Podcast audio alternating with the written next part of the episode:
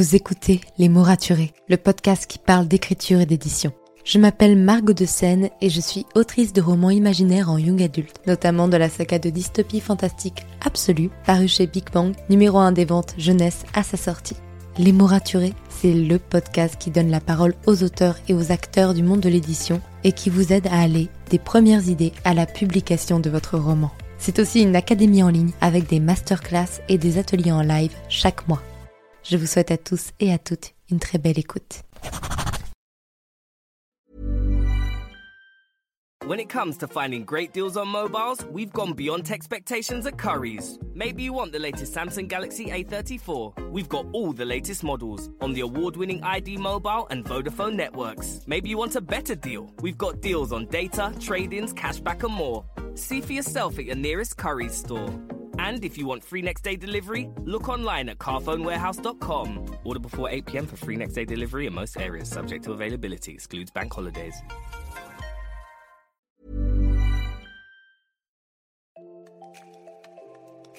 Bienvenue sur Les mots raturés, le podcast qui parle d'écriture et d'entrepreneuriat.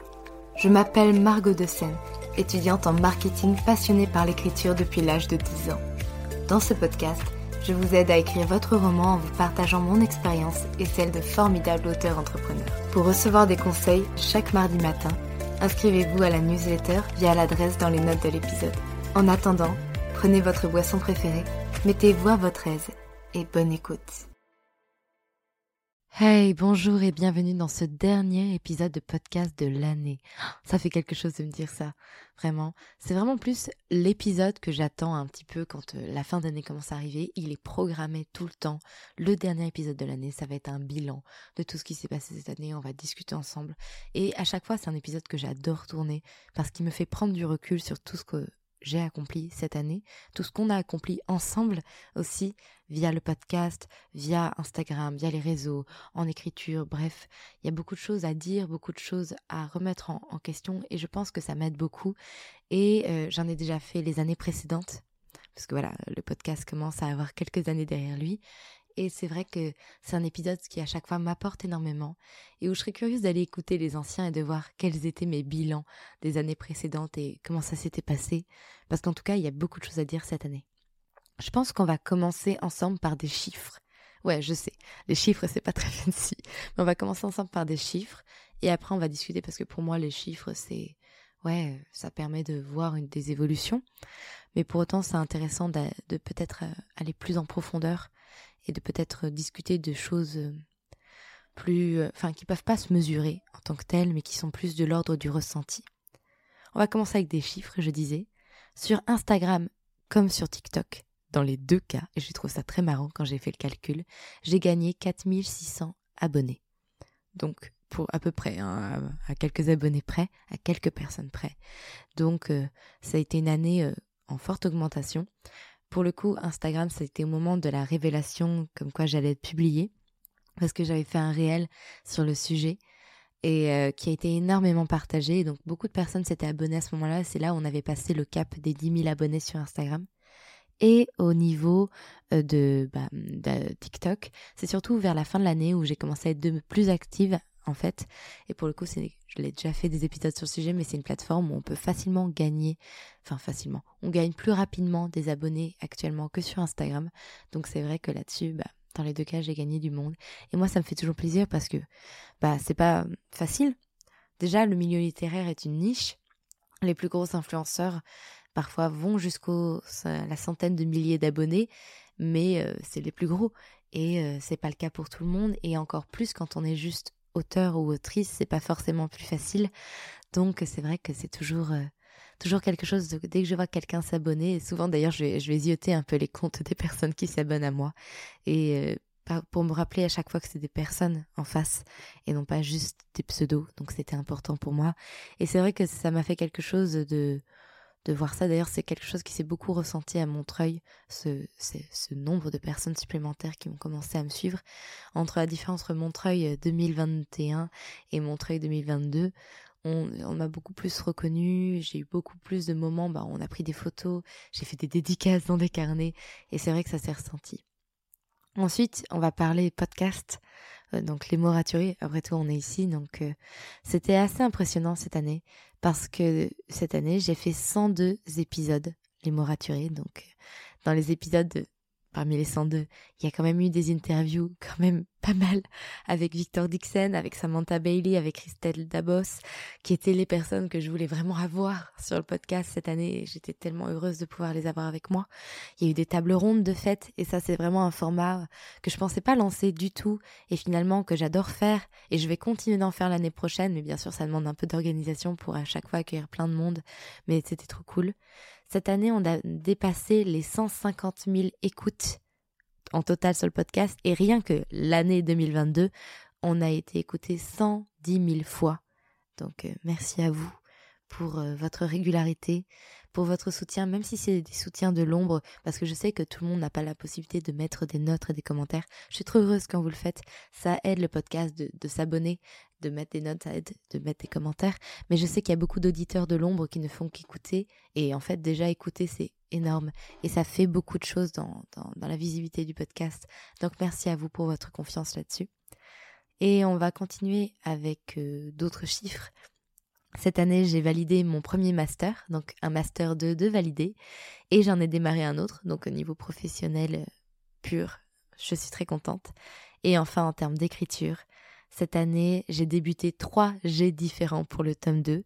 Un premier G de plus de 50 000 mots, un deuxième G de plus de 40 000 mots, et un troisième G qui actuellement va vers ces 40 000 mots. Donc si on fait le total, j'en suis à 130 euh, 000 mots d'écrit. Donc l'équivalent d'un tome à peu près. Ce qui est dommage parce que pour le coup, euh, j'aurais préféré que ce soit pas trois jets différents, mais un seul jet que j'ai terminé d'écrire. Mais en soi, j'ai écrit un roman entier si on, comprend tous les mots des jets différents, même si j'ai pas terminé le tome 2.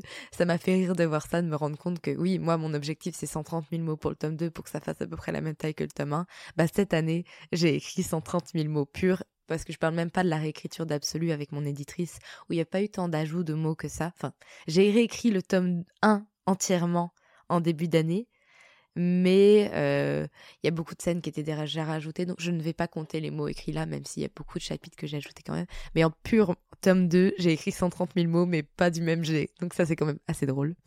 Et en termes d'édition, cette année j'ai reçu deux lettres de refus et j'ai reçu une acceptation, donc un contrat d'édition signé pour les deux premiers tomes d'Absolu.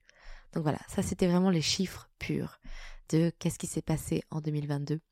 Je dois vous avouer que 2022 pour moi c'est une année toute particulière qui a débuté assez mal parce que j'étais un peu découragée, euh, même si j'avais de très bons retours sur Wattpad et j'avais des fanarts et en fait ça c'était quelque chose où je me disais 2022 ça ça peut être une très belle année j'ai démarré et je me disais, et si c'était pas une très belle année, et si ça se passait pas bien, et si euh, mon tome 1 plaisait toujours pas, ça faisait déjà quand même quelques mois que j'avais envoyé en maison d'édition, donc c'était un peu terrifiant de me dire que j'aurais jamais de réponse positive, et finalement, ça s'est fait. Et donc ce début de 2022, entre ça et mon alternance où j'étais plus très heureuse dans mon alternance et où j'étais heureuse de dire que j'allais finir mon master, en démarrer un nouveau, euh, prendre un rythme nouveau, ça a été une année très contrastée finalement que je peux un peu couper en deux. Mais c'est vrai que cette deuxième partie 2022 qui pour moi démarre à partir de mai où j'ai reçu un peu mon acceptation a été très très belle.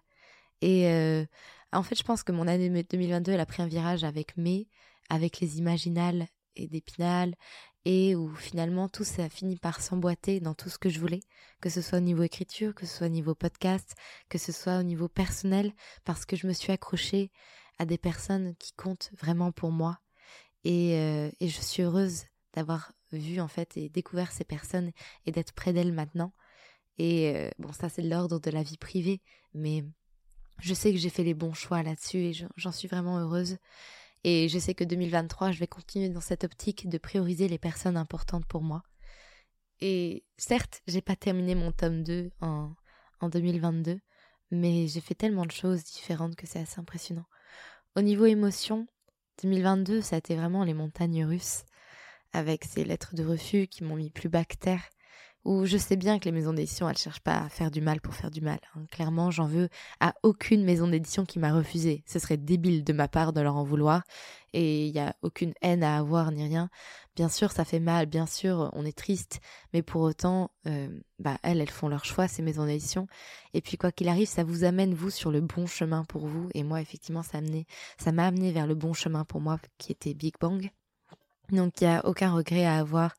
Et vraiment, voilà, c'est que du positif dans tous les cas. Mais c'est vrai que là-dessus, bah, j'ai eu des moments de doute énormes, des moments de pleurs, des moments où je me suis dit que j'arriverais jamais à écrire ce tome 2, des moments où je me suis dit que le tome 1 de toute façon ne trouverait personne, ou enfin, où c'était compliqué. C'est ça, en fait, c'était vraiment une année forte émotionnellement parlant, parce que plus on s'investit dans quelque chose, plus euh, bah, les échecs font mal, mais en même temps, faut pas se dire qu'il faut pas s'investir et pour pas avoir mal, parce que ne pas s'investir, ça veut dire qu'il va jamais rien se passer. Je crois que c'était ma peur pendant longtemps, c'est la peur de l'échec, la peur de la réussite aussi, et le, perfectionnisme qu'on cite souvent dans les entretiens d'embauche en se disant que c'est un défaut tout à fait acceptable, mais c'est quand même un défaut vachement lourd à avoir parce que ça nous empêche d'avancer. On veut tellement faire parfait, on veut tellement réussir et faire que tout marche bien que on n'ose pas se lancer. Parce que se lancer, c'est prendre le risque de pas réussir. Et c'est prendre le risque de faire pas bien. Moi, c'est quelque chose sur lequel je travaille. Et me dire de me lancer tout le temps et d'apprendre de nouvelles choses et, et de m'en sortir, en fait. Et c'est ça où je me dis que c'est. En fait, quand on ne tente pas, on a 100% de chance d'échouer. Alors que quand on tente, on a peut-être 1 ou 1%, 0,1% de chance de réussir c'est peut-être rien. Mais c'est mieux que le 100% de chance d'échec, vraiment. En fait, c'est ça. Prendre sa vie en main, c'est se dire qu'on réussira pas tout, mais le tenter quand même. C'est se dire, voilà, j'ai des rêves, j'ai des objectifs, et c'est beau de fantasmer dessus. C'est beau de se dire que quelqu'un d'autre les fera pour nous, mais ça n'arrivera pas. Personne ne fera le travail pour nous personne ne, fera un petit coup de baguette magique pour nous permettre d'aller au bal. non. C'est un peu le syndrome de Cendrillon, je pense. cette attente d'une marraine bonne fée euh, qui vienne nous secourir et nous sortir de nos problèmes et nous donner le coup de pouce qu'il nous fallait pour avancer. Non, en fait, le coup de pouce, c'est à nous de le créer. On est nos propres marraines bonnes fées. Alors bien sûr, il faut s'entourer des bonnes personnes, des personnes qui nous hissent vers le haut, qui nous aident à avancer. Mais si nous, on ne fait pas ce premier pas, si nous on se lance pas, si on décide que ça en vaut pas la peine, parce qu'on ne veut pas échouer, donc on ne veut même pas tenter d'essayer de, réussir, alors ouais, il se passera rien. Et c'est terrible parce que tenter, ça veut pas dire réussir. Et effectivement, on se prend des échecs plein la tronche, on se prend des lettres de refus, on se prend des noms, on se prend des vents aussi parce que bah, que ce soit en maison d'édition ou dans le milieu professionnel, il y a des gens qui répondent pas et c'est tout en fait. C'est dur, c'est parfois décourageant.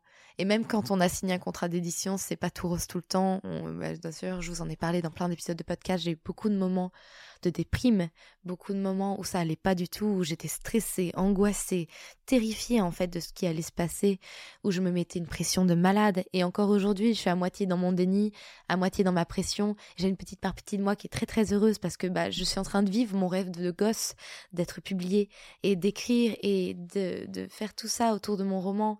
Et c'est trop bien. Et grande majorité de mon être est, tellement terrifiée de tout ça parce que justement c'est mon rêve et que j'ai pas envie de le gâcher et que j'ai pas envie que ça se passe mal. Bref, c'est beaucoup de sentiments contradictoires. Donc au-delà des chiffres, quelle a été cette année? Cette année, je pense que j'ai fait de mon mieux et que surtout je suis heureuse de m'être lancée dans de nouvelles activités. Cette année, je m'étais lancée dans la boxe que j'ai dû arrêter pour mon manque de temps, mais je suis heureuse d'en avoir fait plusieurs mois et d'avoir repris le sport de façon générale car c'est quelque chose qui a rythmé ma vie pendant des années et là ça me manquait énormément de ne plus faire de sport. Cette année, je me suis lancée dans le dessin. D'ailleurs, j'ai publié sur mon compte Instagram le dernier dessin de l'année avec un peu l'évolution avec le premier et c'est quand même fou parce que bon, je ne suis pas une professionnelle du dessin du tout, j'ai encore énormément de choses à apprendre et à chaque dessin j'apprends, mais justement la progression entre le premier et le dernier montre que oui, on peut ne pas savoir dessiner et se lancer quand même et, apprendre en quelques mois et c'est très très bien. Et de toute façon, l'être humain est fait pour apprendre. Et c'est un peu ce que m'a prouvé cette année, c'est que je suis toujours en phase d'apprentissage et que je n'arrêterai jamais d'apprendre.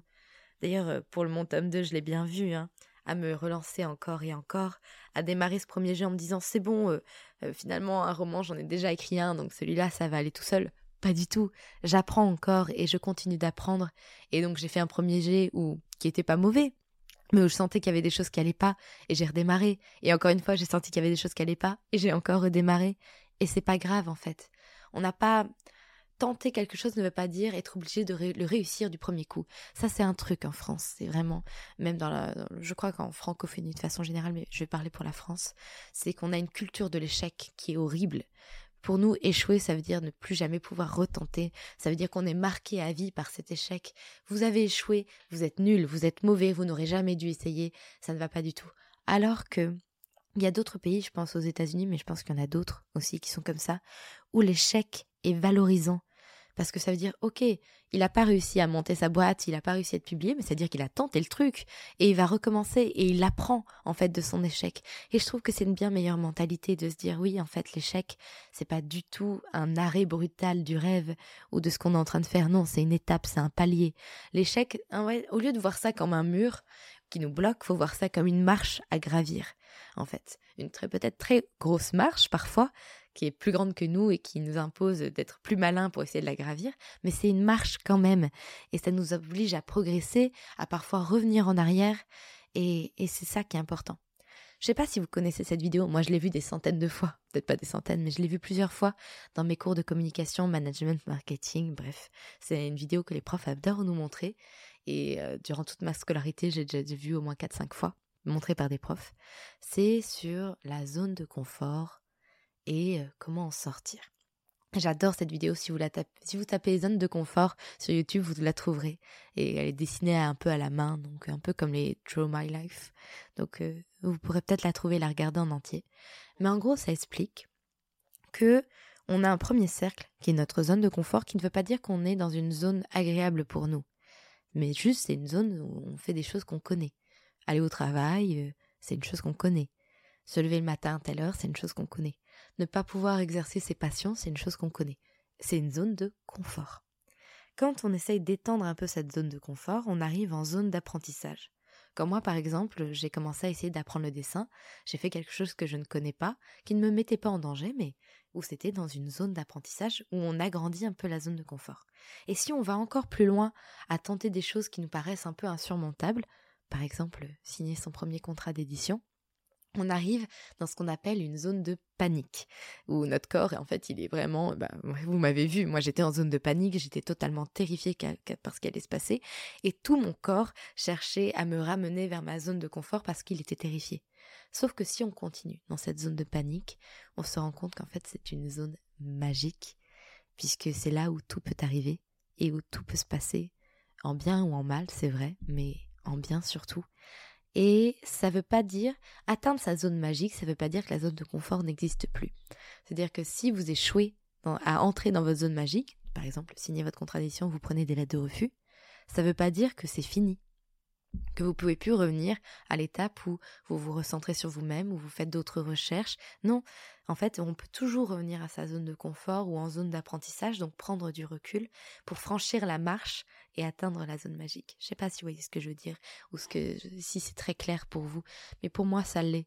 En fait, notre vie est déterminée par nos choix, par nos tentatives, par le fait de de prendre les choses en main, Enfin, c'est ma manière de penser.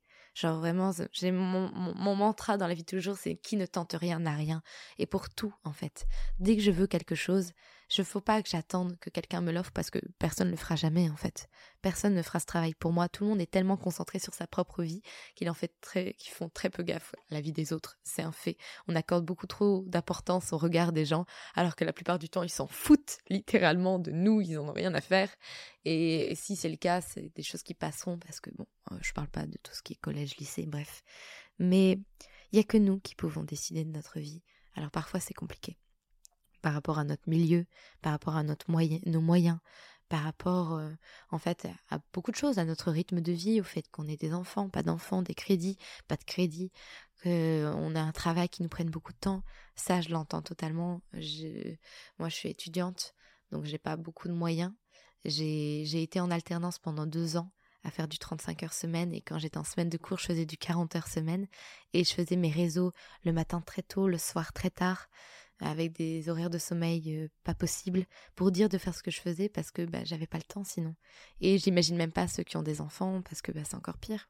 Enfin, les enfants sont pas pires, mais vous me comprenez. Et euh, je sais qu'il y a des moments plus compliqués que d'autres. Pour autant, on peut toujours faire le choix de se prioriser. C'est-à-dire que on a toujours 10 minutes dans la journée pour écrire, 10 minutes, ou pour se lancer dans le podcast, ou pour se lancer dans le dessin. Et moi, c'est vraiment ça, mon année 2022 en fait. C'est... Euh, il s'est passé plein de choses dans cette année, mais parce que j'ai fait en sorte qu'il se passe plein de choses, parce que j'ai travaillé pour, parce que je me suis battue et que même quand c'était difficile, j'ai continué. J'ai parfois pris des temps de pause pour me remettre de mes émotions quand c'était pas pas très ouf ce qui se passait quand j'étais malheureuse et quand j'étais désespérée et déprimée que ma vie ne change pas. Mais c'est pas pour autant que j'ai abandonné. Et je pense que c'est ça le truc. C'est que vous avez le droit d'être triste, d'être déprimé, d'être euh, au bout de, à bout de nerfs parce que rien ne va comme vous voulez, parce que vous prenez des lettres de refus, parce que vous n'arrivez pas à écrire votre roman. Vous avez le droit de pas être bien. Genre, c'est normal.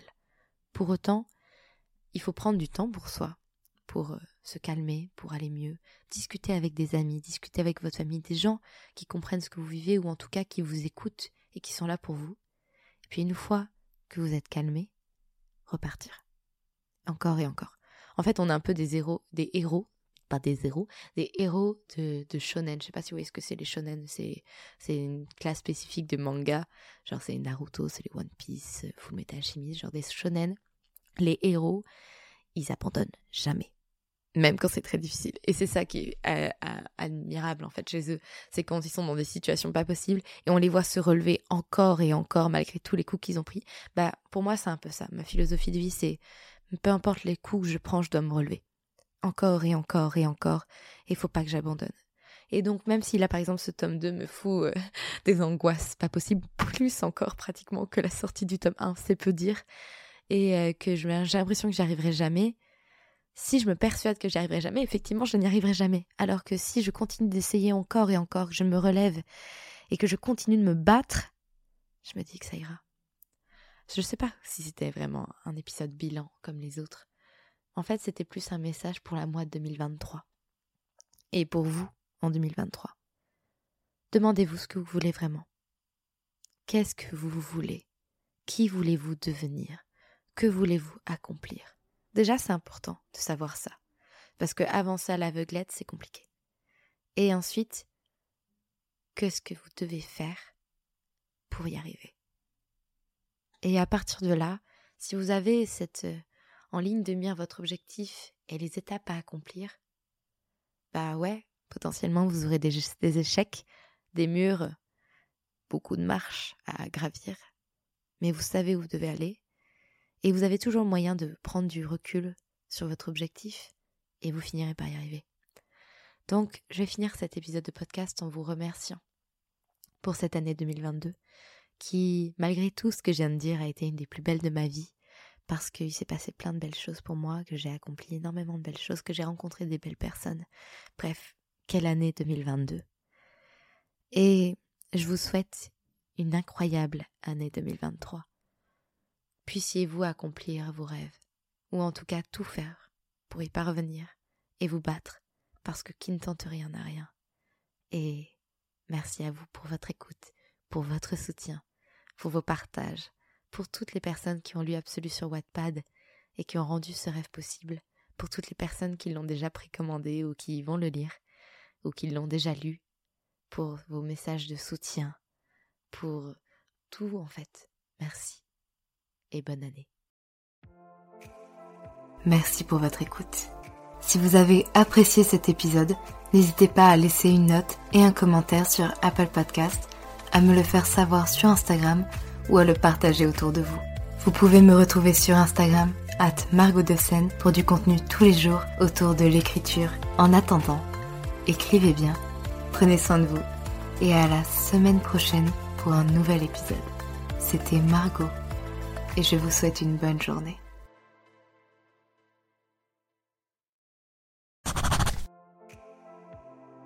Merci pour votre écoute. Pour soutenir le podcast, n'oubliez pas de vous abonner et n'hésitez pas à laisser une note et un commentaire sur votre plateforme d'écoute préférée. Vous n'imaginez pas combien cela aide le podcast. Retrouvez toutes les actualités du podcast sur le compte Instagram les.mots.raturés et en newsletter. À très bientôt pour un nouvel épisode.